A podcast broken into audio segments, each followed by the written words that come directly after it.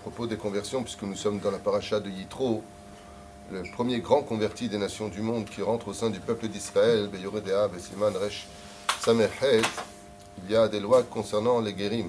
Première chose qu'on demande à une personne qui n'est pas juive et qui veut se convertir, c'est pourquoi, quel est le but de cette conversion? Est-ce qu'il y a un intérêt quelconque? Est-ce que c'est pour une personne? Est-ce que c'est par rapport à un domaine financier, un problème de lieu? Quelle est la raison de sa conversion?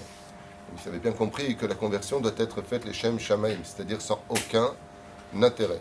Même si des fois on peut trouver le fait qu'un juif soit avec une non-juive, ou le contraire, et que la personne adhère maintenant qu'elle a connu ce juif, alors le tribunal rabbinique jugera de la situation.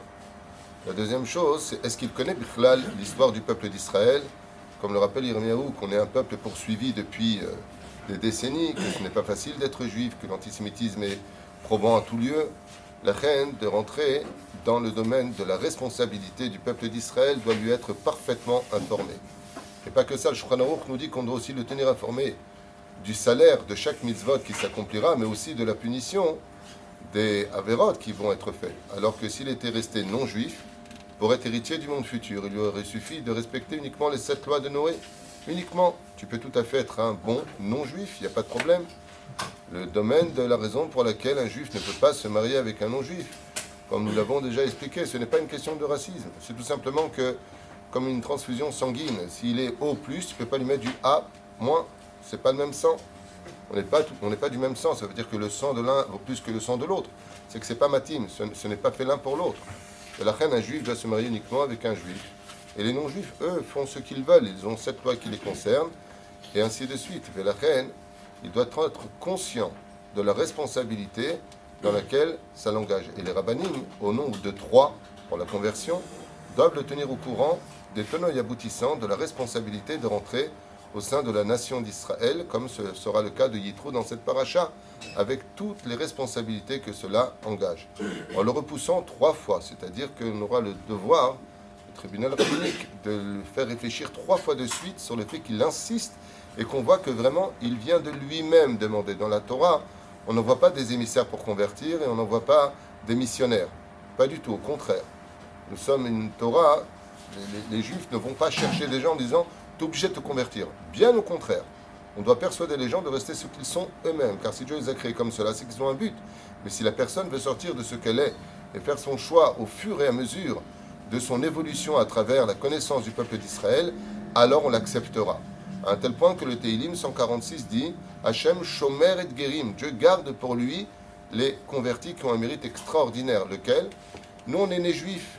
On n'a pas demandé à l'être, quoique ça se discute la Gemara de Masachet Rosh Hashanah, Bedaf Yud Aleph, et Rashi Shama, avant d'envoyer quelqu'un, il lui demande tout ce qu'il veut. Il lui pose la question. Avalon Tachles, lui, maintenant, il vient épouser les mitzvahs de la Torah. Et en tant que tel, il vient prendre sur lui le joug des mitzvahs de la Torah de sa propre volonté.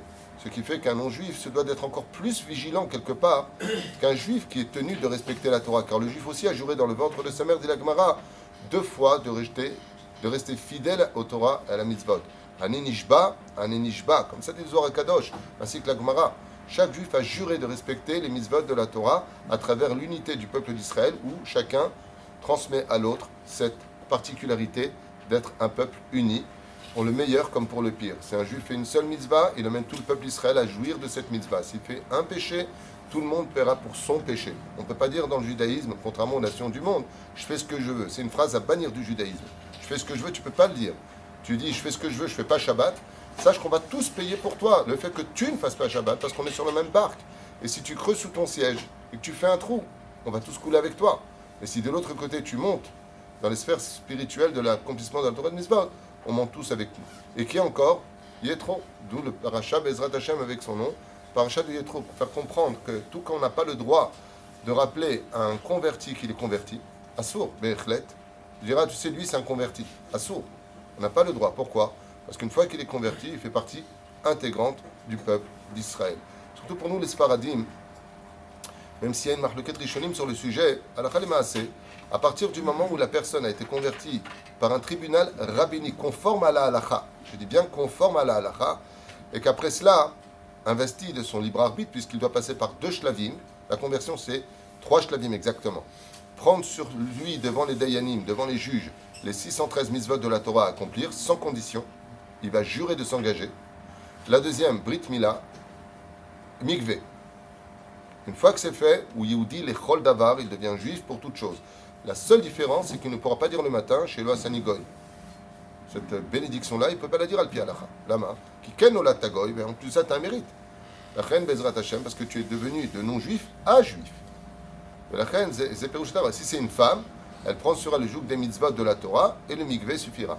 Une fois qu'elle est convertie, même si après elle fume le Shabbat, Razvé Shalom, ou qu'elle passe de la jupe au pantalon, ou qu'elle soit retombée, ou qu'elle se retrouve encore pire que pire en bikini à la plage, Ioudia lechol davar. La seule chose qui est dommage pour elle, c'est de s'être engagée dans un monde où elle aurait pu l'être, alors que maintenant, elle risque de payer très cher, parce que le peuple d'Israël, tout comme on a un salaire qui est incommensurable, de l'autre côté, on a une responsabilité dans le fait de nier les mitzvahs de la Torah, qui est encore plus grave que celles qui sont positives. À un tel point que il a les Shamaï conclut qu'il aurait été préférable pour l'homme de ne pas être créé, mais maintenant qu'il est créé, alors on fera avec.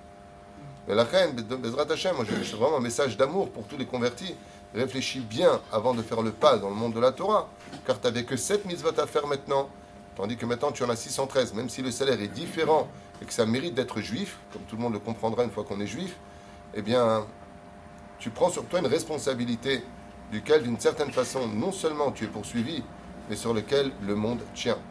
Et la reine Bezrat Hashem, Yitro a eu ce mérite extraordinaire qu'on expliquera en cours tout à l'heure, puisque là on était juste dans deux halakhot qui ont été amplement enseignés Bezrat Hashem.